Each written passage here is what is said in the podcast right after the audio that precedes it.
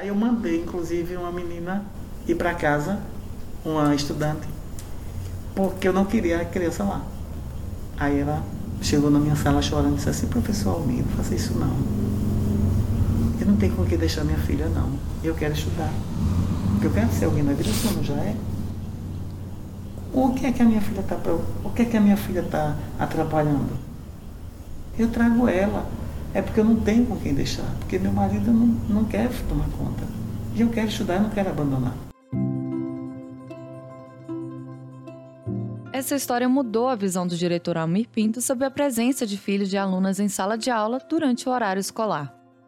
O caso ocorreu há mais de uma década no Centro de Excelência Dr. Adelso Vieira de Mela, em Sergipe. Hoje, a escola é a casa do projeto PB a Bordo, que ajuda mães e adolescentes a cuidarem de seus filhos num ambiente acolhedor e sem que elas tenham que abandonar os estudos. O podcast de Versem viajou até Santa Rosa de Lima, cidade que fica a uma hora de distância de Aracaju, para mostrar a importância do acolhimento da mãe logo na primeira infância da criança. Um projeto modelo no país e que serve de inspiração para um tema tão delicado.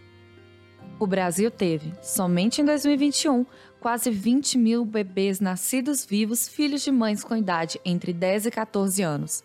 Isso mesmo que você ouviu: 20 mil bebês. Eu sou Ana Raquel Leles, repórter do Estado de Minas, e essa é a série especial Antes da Hora. Ao longo de cinco episódios, vamos falar sobre gravidez na adolescência, primeira infância, ciclo da pobreza e planejamento de vida.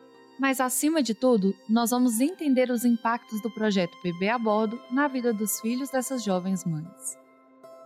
Essa série de reportagens do Estado de Minas conta com o apoio do programa Early Childhood Reporting Fellowship Desigualdade no Brasil e no restante da América do Sul, do Data Center for Journalism and Trauma da Columbia University e da Fundação Maria Cecília Souto Vidigal.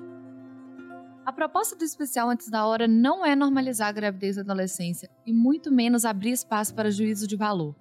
Essas mães querem ser ouvidas e não vistas com os olhos de julgamento.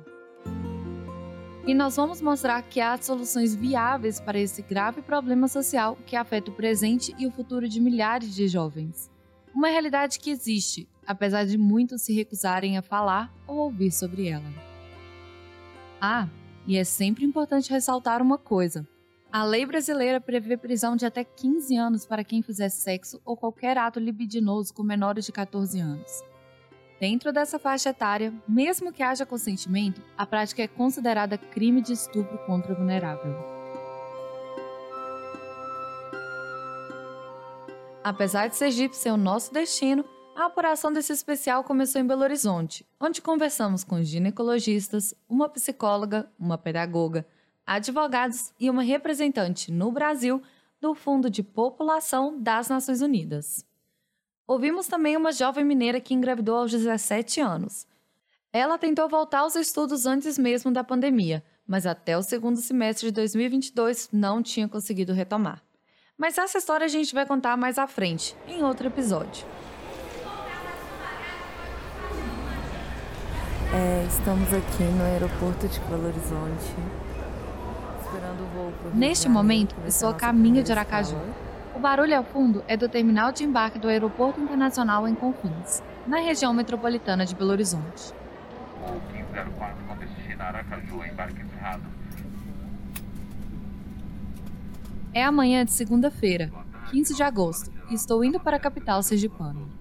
Aproveitei as quase nove horas de viagem para organizar alguns dados sobre gravidez de crianças e adolescentes no Brasil. E enquanto não desembarco em Aracaju, vou deixar a Juna Quiroga te mostrar como o total de casos pode ser bem maior do que você está imaginando. Ela é representante auxiliar da ONU no Brasil para o Fundo de População. O Brasil é um desses países em que a gravidez na adolescência ela é mais alta do que a média mundial. Ela vem caindo, no entanto, ela continua mais alta do que a média mundial. É, e dentro do país, a gente consegue enxergar de maneira muito muito emblemática algumas das desigualdades que a gente já conhece para outros fenômenos. Como assim? O Brasil é caracterizado por uma fecundidade nas cortes mais jovens, significa que as mulheres mais jovens no Brasil são as que têm filhos. Parece um pouco óbvio, mas vamos conversar um pouco mais sobre isso. De 10 a 14 anos, a gente teve em 2021 é, quase 20 mil nascidos vivos, filhos de mães de 10 a 14 anos. Num país de dimensões continentais como o Brasil, nascem em média, sei lá, 3 milhões de crianças por ano, eu estou falando de 20 mil. Ah, é muito pequeno. Mas eu estou falando do grupo de 10 a 14 anos, eu estou falando de crianças tendo crianças. Né? Sequer estou entrando na adolescência ainda. O grupo da adolescência, caracterizado aí, né, de 15 a 19 anos, também tem uma fecundidade bastante alta. 13,1% dos nascidos vivos no Brasil em 2021 são filhos de mães de 15 a 19 anos. E no total, entre 10 a 14 e 15 a 19, a gente tem aí 14% dos nascidos vivos. Então a gente tem não só crianças tendo crianças, como a gente tem adolescentes tendo crianças. A Júlia mora em Brasília e a nossa conversa foi online. Competente no que faz e muito didática ao falar sobre um assunto difícil como a gravidez de crianças e adolescentes, ela explicou outro aspecto do perfil da taxa de fecundidade no Brasil. E essa fecundidade, que muito frequentemente a gente tem dados no Brasil que são muito alarmantes, né?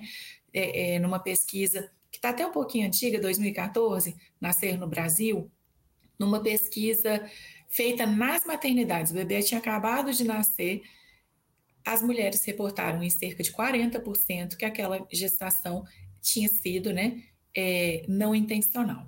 Então, a gente se dá conta, existe uma barreira para prevenir a gestação, né? Ou para que ela aconteça no momento em que a gente deseja que aconteça. É, e ainda por cima isso se concentra nas camadas mais jovens, que supostamente têm muito acesso à informação.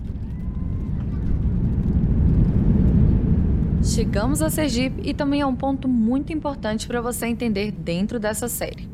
A gravidez na adolescência não ocorre só por falta de informações sobre métodos contraceptivos. Muitas vezes, os principais fatores são a falta de planejamento de vida, a ausência de uma perspectiva de futuro e também a baixa autoestima. As meninas aumentaram a atividade sexual de 2009 para 2019. Passou de 16 para 22%. Os meninos, de 40 para 34, os meninos reduziram. Esta é a médica ginecologista Albertina Duarte. Mas o grande problema é que a insatisfação com o corpo, muito magros ou muito, ou muito gordos, é, aumentou. Então, está em torno de 30%. Quer dizer, então, quase que um terço dos adolescentes se acham feios. E essa autoimagem negativa, principalmente das meninas, vai dificultar o movimento de prevenção. Então, uma das coisas que eu queria sinalizar para você, Ana, é que todo mundo bate muito na tecla de informação, mas não é informação, é negociação, dificuldade de negociar a prevenção. Ela não tem habilidade de se impor, de se falar. Como ela tem autoestima e autoimagem negativa, aquele menino precisa ser uma é na verdade uma salvação. Então agora que os adolescentes estão com grande dificuldade de ter redes de amigos, eles têm ligação com as redes sociais, têm dificuldade de ter contatos presenciais. Então tudo isso para a mulher, principalmente, que ela é vítima, ela tem mais medo de não agradar. Então, com essa relação de medo de não agradar, ela acaba tendo dificuldade de negociar e de se colocar, né? A doutora Albertina pode ser um nome bem conhecido entre os ouvintes paulistas. Ela coordena o projeto Casa do Adolescente, criado para ajudar jovens a construir uma perspectiva de vida. À primeira vista, pode parecer um pouco vago, mas saiba que ajudar a planejar o futuro, a criar essa perspectiva de vida, sabe? É essencial para provocar uma redução significativa da gravidez da adolescência. No episódio sobre o trabalho da bebê a bordo, vou te mostrar isso na prática. Mas antes, é preciso apresentar alguns dados importantes. A maior parte dos nascidos vivos de mães jovens são das regiões com maiores taxas de pobreza. Em 2021, a média de nascimentos entre mães de até 19 anos em São Paulo foi de 9,35%. Em Minas Gerais, a taxa foi de 10,96%. Enquanto isso, em Sergipe foi de 15,73%, acima da média brasileira de 13,62%. Esses dados são da ONU. O que mais impressiona é a quantidade de garotas de até 14 anos que tiveram filhos no ano passado, foram 17.415. Ao analisar os números da ONU, me chamou a atenção que eles incluem só os bebês nascidos vivos, mas nem toda gestação leva ao parto. Pedi à Júnia uma ajuda para explicar as consequências dessa ausência de dados nas políticas públicas. O que implica né, na gravidez na adolescência os, não, os nascidos não vivos e os nascidos vivos. Essa pergunta é excelente, né? Porque então eu, eu trouxe assim: ah, 14% dos nascidos vivos no Brasil em, em 2021 são filhos de mães de até 19 anos. Ah, ok. Mas nem toda, nem toda a relação, e por exemplo, no caso do abuso, né? Nem todo abuso leva a uma gestação. Nem toda gestação chega a um fim, por muitas razões e por, né, por, por muitos aspectos. Então, eu só estou falando daqueles nascidos vivos. Eu sequer estou contabilizando o restante das gestações que, que possam ter acontecido, né? Ou daquelas que não aconteceram. Então, a gente pode estar falando de um fenômeno que é ainda mais preocupante.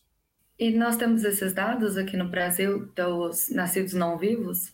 Os natimortos, na verdade, seria uma, uma, uma expressão bem mais baixa. Né? Eu acho que o dado mais interessante seria se a gente conhecesse, e, é, e a gente não conhece de fato, é, a expressão, a magnitude das gestações interrompidas, seja intencional ou não intencional. Porque aí não é o natimorto que vai explicar isso, né? É, o, é, é, é principalmente a, a interrupção é, da gestação, seja ela voluntária ou não. Muitas vezes perde o bebê, né? Não, não, teve, uma, não teve uma indução. Sim, principalmente por aqueles fatores que a gente estava comentando, uhum. do uhum. psicológico, do corpo sim. da mulher. Sim. É uma criança gerando outra criança, o corpo não está. Sim, sim. A gente, esse relatório que eu mencionei, né? Uhum. Ele diz que metade das gestações não intencionais, mas aí é um dado internacional. Ele diz que metade das gestações não intencionais, em média, vão terminar um aborto. É, por muitas razões, muitas delas, né, esses aspectos uhum. mentais, outras vezes físicos. Então, quer dizer, esse dado seria ainda mais alarmante, mas a gente não tem isso sistematizado, né? Assim, tipo, ah, em que, em que período a gestação foi sofreu uma interrupção ou foi interrompida. Muitas vezes a, a mulher não chegou nem a saber que estava grávida, né? Isso acontece também. Nesta série, a gente vai mostrar muitos aspectos pessoais e emocionais que envolvem a gravidez não planejada. Mas é fundamental destacar que a falta de planejamento público sobre isso traz um impacto econômico gigante. A gravidez não planejada de adolescentes custa 4,1 bilhões de reais por ano aos cofres públicos. A doutora Albertina Duarte ressalta que esse número deveria ser uma preocupação constante para toda a sociedade. Isso ninguém aborda. E 10% do PIB do Brasil é de gravidez na adolescência, enquanto que para os outros países, como por exemplo Estados Unidos, Noruega, Suécia, é um, China é 1% do PIB. O Brasil é 10% e Uganda, país pobre, uh, ah, 30%. Quer dizer, os países pobres, além de pobres, eles têm um gasto do PIB na gravidez da adolescência. Projetos como a Casa do Adolescente, coordenado pela doutora Albertina em São Paulo, têm um custo muito baixo para governos e iniciativas privadas. E seu impacto para a sociedade é muito alto e fácil de ser mensurado. Então, acho que a casa fez esse espaço de reflexão. Custa muito barato, eu acho que toda a unidade básica podia ter um dia que acolhesse adolescente, por que não? Nós temos um dia de vacinação, por que não podemos ter um dia na semana que acolhe adolescente? Não vai mudar nada. E lembrar, 4 bilhões é o preço que se gasta por ano numa gravidez da adolescência. Porque essa adolescente sai da escola, tem mais mortalidade infantil, tem com seu bebê, ela também pode morrer. Uma coisa que as pessoas não entendem é que a gravidez com menos de 15 anos é risco de morte, é risco de doença, sim. Então, nós tivemos em 22 mil adolescentes que deram à luz, 28 meninas morreram. Então, é muito grave esse índice. A gravidez da adolescência com menos de 15 anos mata mais mulheres com, com menos de 45, com mais de 45. Então a gravidez da adolescência é risco de diabetes, de pressão alta, de eclâmpsia, de hemorragia, do bebê nascer prematuro e do bebê nascer de baixo peso. O neném que de baixo peso, como é que ele é cuidado por essa adolescente? Ele não é cuidado. E a gravidez na adolescência, no Brasil, são 450 mil crianças que nascem. Quer dizer, são 900 mil pessoas, entre adolescentes e crianças, um milhão quase, que todo ano está marginalizado e vulnerável. Agora nós chegamos ao X da questão: transmissão intergeracional da pobreza e desigualdade social. A gravidez na adolescência é comum em todo o Brasil e em todas as classes sociais. Mas as mães e os bebês com menor renda têm maior dificuldade de ascender socialmente. Para entender melhor esse conceito, eu conversei com a professora Daniele Sireno Fernandes. Ela trabalha no Departamento de Demografia da Universidade Federal de Minas Gerais, a UFMG. Existe hoje uma diferença na idade de ter o primeiro filho que é muito clara entre as estruturas entre as classes sociais. Essa é uma decisão, na maioria das vezes, a gente chama a palavra decisão, mas às vezes é um evento que não é totalmente controlado. Mas, digamos assim, é uma decisão, em especial no país onde o aborto não é permitido. Então, é uma decisão né, das mães que pode ter muita racionalidade. De uma maneira geral, e o Brasil está acompanhando bastante esse comportamento, mães de classes menos favorecidas, elas tomam uma, digamos assim, decisão de antecipar o filho ou os filhos, ou o primeiro filho, que para partir dali ela se inserir no mercado de trabalho de maneira, é, digamos assim, permanente. E, basicamente, a escolarização e a ocupação dela, ou seja, o status social via ocupação dela, ele fica mais ou menos constante essas ocupações, de uma maneira geral, eu estou falando isso porque tem um certo tempo que a gente não tem dados assim muito concretos, até pelo censo tudo, mas vamos lá. É, de uma maneira geral, são ocupações que a gente chama ocupações achatadas, ou flat. São ocupações que as mães entram e saem ou trocam e não tem muita perda. Durante a nossa conversa, a professora deu alguns exemplos. Imagine uma adolescente de classe social baixa que terá que deixar os estudos de lado para cuidar do seu bebê e trabalhar. Essa mãe vai acabar indo para uma vaga que não precisa de muita escolarização. Funções que pagam pouco e, em geral, não tem chance alguma de crescer profissionalmente, o que se refletirá também na sua condição social. E o resultado dessa equação você já deve estar imaginando qual será, né? Tudo isso dificulta para essa mãe dar melhores oportunidades para seu filho estudar e mudar de classe social. Nesse exercício proposto pela professora Daniele, quando o perfil socioeconômico da mãe muda, toda a equação também se altera. Uma mãe adolescente de uma classe social mais alta, em geral, conta com uma rede de apoio mais forte e um suporte financeiro. Essas diferenças têm um outro impacto, que começa muito antes de o bebê nascer. Esse momento dessa menina, vamos falar agora de classe F, que está de fato na adolescência, que eu entendo como adolescência, 14, 15, 16, que não vai conseguir nem a escolarização mínima, que é o ensino médio, para pegar uma posição razoável. É, muitas vezes ele é antecipado socialmente, ela muda de posição, ela deixa de ser uma menina e ela tem um status social reconhecido na família e na comunidade. E ela vai ser cobrada por isso. Então, tá vendo aquela ali? Ela pegou a menina, ela, o filho, ela levou adiante, ela trabalhou, ela fez o quarto bonitinho, o menino tá na creche, ela não sai para balada. Então, naquele momento, ela ganhou um novo status. Então, essa passagem de um status é, de adolescente para a vida adulta, ele é quase que um baile de debutante. Né? Ela, inclusive, vai ter acesso à assistência social digamos assim. Ela vai ter um, um reconhecimento. Ela agora é uma mulher. Ela não é uma criança. Ela é uma mulher com responsabilidade e deve agir dessa maneira, sabe? É, arrumar um, um, cara legal, se não for o pai da criança, na sua grande maioria às vezes nem é, né? E, e seguir a vida adiante. Esse rito de passagem de vida adulta também ocorre com os homens, mas de uma forma diferente das mulheres. O primeiro emprego para o homem é da mesma forma nessa classe e compete muito forte com a escola. Para a maioria do entorno, do pensamento social nessas classes, o primeiro emprego por rapaz é mais importante do que permanecer na escola. Então, qual é a grande preocupação? Se esses filhos dessas mães adolescentes vão seguir um outro, vão seguir um rumo no mínimo igual ao da mãe, né?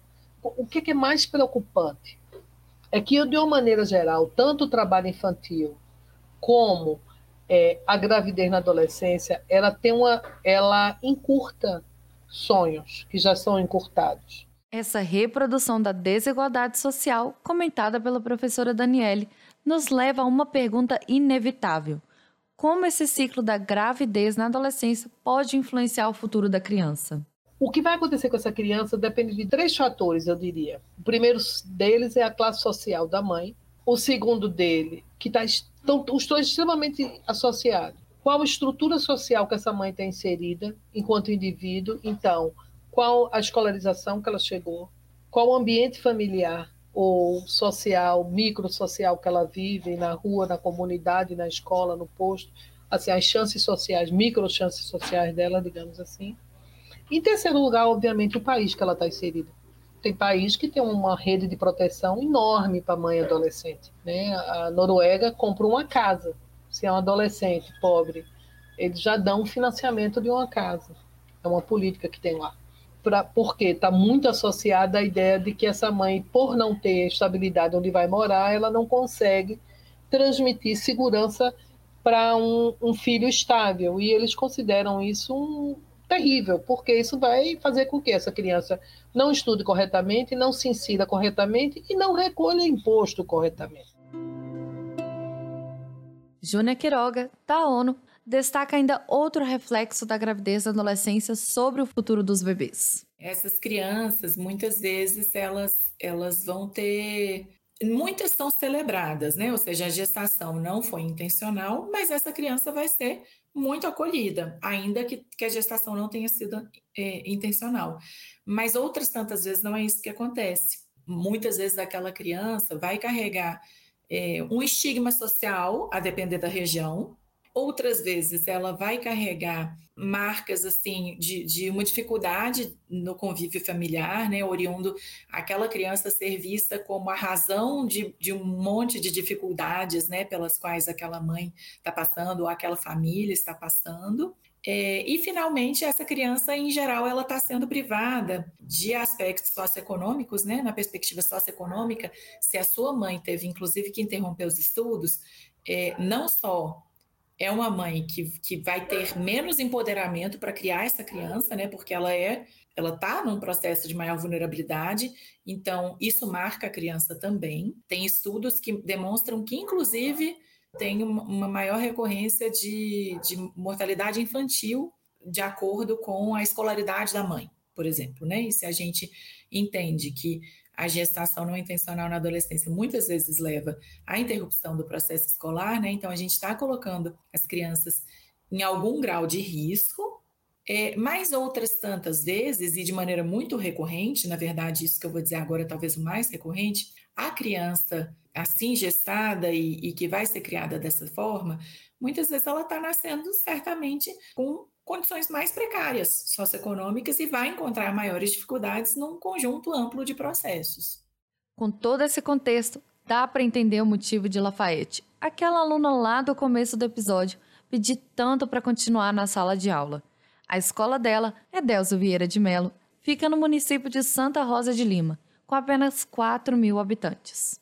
A gente vai para lá no próximo episódio. Mas antes de encerrar esse dia de viagem que começou muito antes do amanhecer em Belo Horizonte, eu conversei com o diretor Almir Pinto. Foi para ele que Lafayette fez o apelo para estudar com seu bebê na sala de aula. Conversei com o professor Almir no fim da noite, depois que chegamos a Aracaju. Estávamos em uma casa no bairro Atalaia, que é próximo à praia. O diretor chegou na hora combinada, 20 horas em ponto. Apesar de ser tímido de primeira, logo ele foi se soltando para conversar com a gente. Já tinha feito alguns trabalhos. Com mais de 10 anos de experiência como profissional de educação, ele tem feito um trabalho reconhecido nacionalmente no Centro de Excelência Eudésio. Quando eu fiz o meu projeto de psicologia, foi também sobre a gravidez na adolescência. Eu fiz um projeto que é o desenvolvimento da identidade de um adolescente frente a uma gravidez precoce. Um estudo de caso onde? Em Santa Rosa de Lima. Escutei 16 adolescentes para entender por que aquelas engravidavam tão cedo. E aí, assim, então, aí tem uma incógnita aí. É o sentimento de pertencer. É assim, não ficou uma, uma resposta padronizada, mas assim, ela queria ser mãe porque ela já cuidava dos irmãos, então também queria ter o dela, porque falta de orientação não foi, e também a fuga da casa, porque só é dado ao homem o, desejo, é, o, o direito de gozar, de amar. A menina não pode. A mulher, quando ela faz sexo, ela já não é uma mulher, ela é impura, ela tem que casar. Então, é uma cultura ainda local, no Nordeste, em Santa Rosa. Então, o menino pode fazer sexo a qualquer momento, ele é o varão. A menina é puta. Então, essas meninas, às vezes, para poder amar também como o pai e a mãe ama, acaba se envolvendo com o namorado, não tendo cuidado e, e vai viver a vida dela. Nessa conversa inicial sobre as origens do projeto Bebê a Bordo, o professor Almir detalhou alguns aspectos culturais e sociais importantes. Um tipo de guia para nos ajudar a entender a realidade das adolescentes grávidas em Santa Rosa de Lima. Para onde nós vamos? O que a gente percebeu mais nesse projeto da gente, eu queria entender por que é que um adolescente engravidava com tanta medidas anticoncepcionais para não parir, para não engravidar. Mas isso era o que menos importava para eles, porque o que eu percebi da minha conclusão enquanto psicólogo é que elas também querem amar. Elas têm o direito de amar. Só que a família não orientou, porque não precisa amar e procriar, mas pode amar. Porque geralmente essas adolescentes não são mães de filhos de homens adolescentes. São mães de homens adultos. Então os adolescentes homens se cuidam. As meninas não se cuidam. Porque raramente a gente vê um adolescente pai. Mas a gente vê um adolescente mãe. Entende? Geralmente as adolescentes de Santa Rosa, no nosso estudo de caso, elas engravidavam de adultos e não de adolescentes. Porque o normal é o quê? É, o normal é adolescentes namorarem uhum. e engravidarem. Mas não. Eles namoram com adolescentes, mas engravidam de adulto. E o que acontece com esses pais? Geralmente? Nada. Nada. Vão embora? Deixa Vão embora, deixa a criança. Tá lá. E aí só as mães só cuidam as mães com as cuidam, vós? Cuidam com as vós, geralmente. O nosso primeiro dia de viagem foi longo, mas deixou claro que uma solução para as questões que cercam a gravidez na adolescência é possível. O Antes da Hora é uma produção especial do jornal Estado de Minas, com Data Center for Journalism and Trauma, da Columbia University e da Fundação Maria Cecília Souto Vidigal. A mentoria do podcast é da jornalista Mariana Couto. A revisão e coordenação são do Rafael Alves, do Núcleo de Criação Multimídia do Estado de Minas. Eu sou Ana Raquel Leles e cuidei da produção e da reportagem de toda essa série especial do podcast de Versem. Espero vocês na próxima parada do Antes da Hora.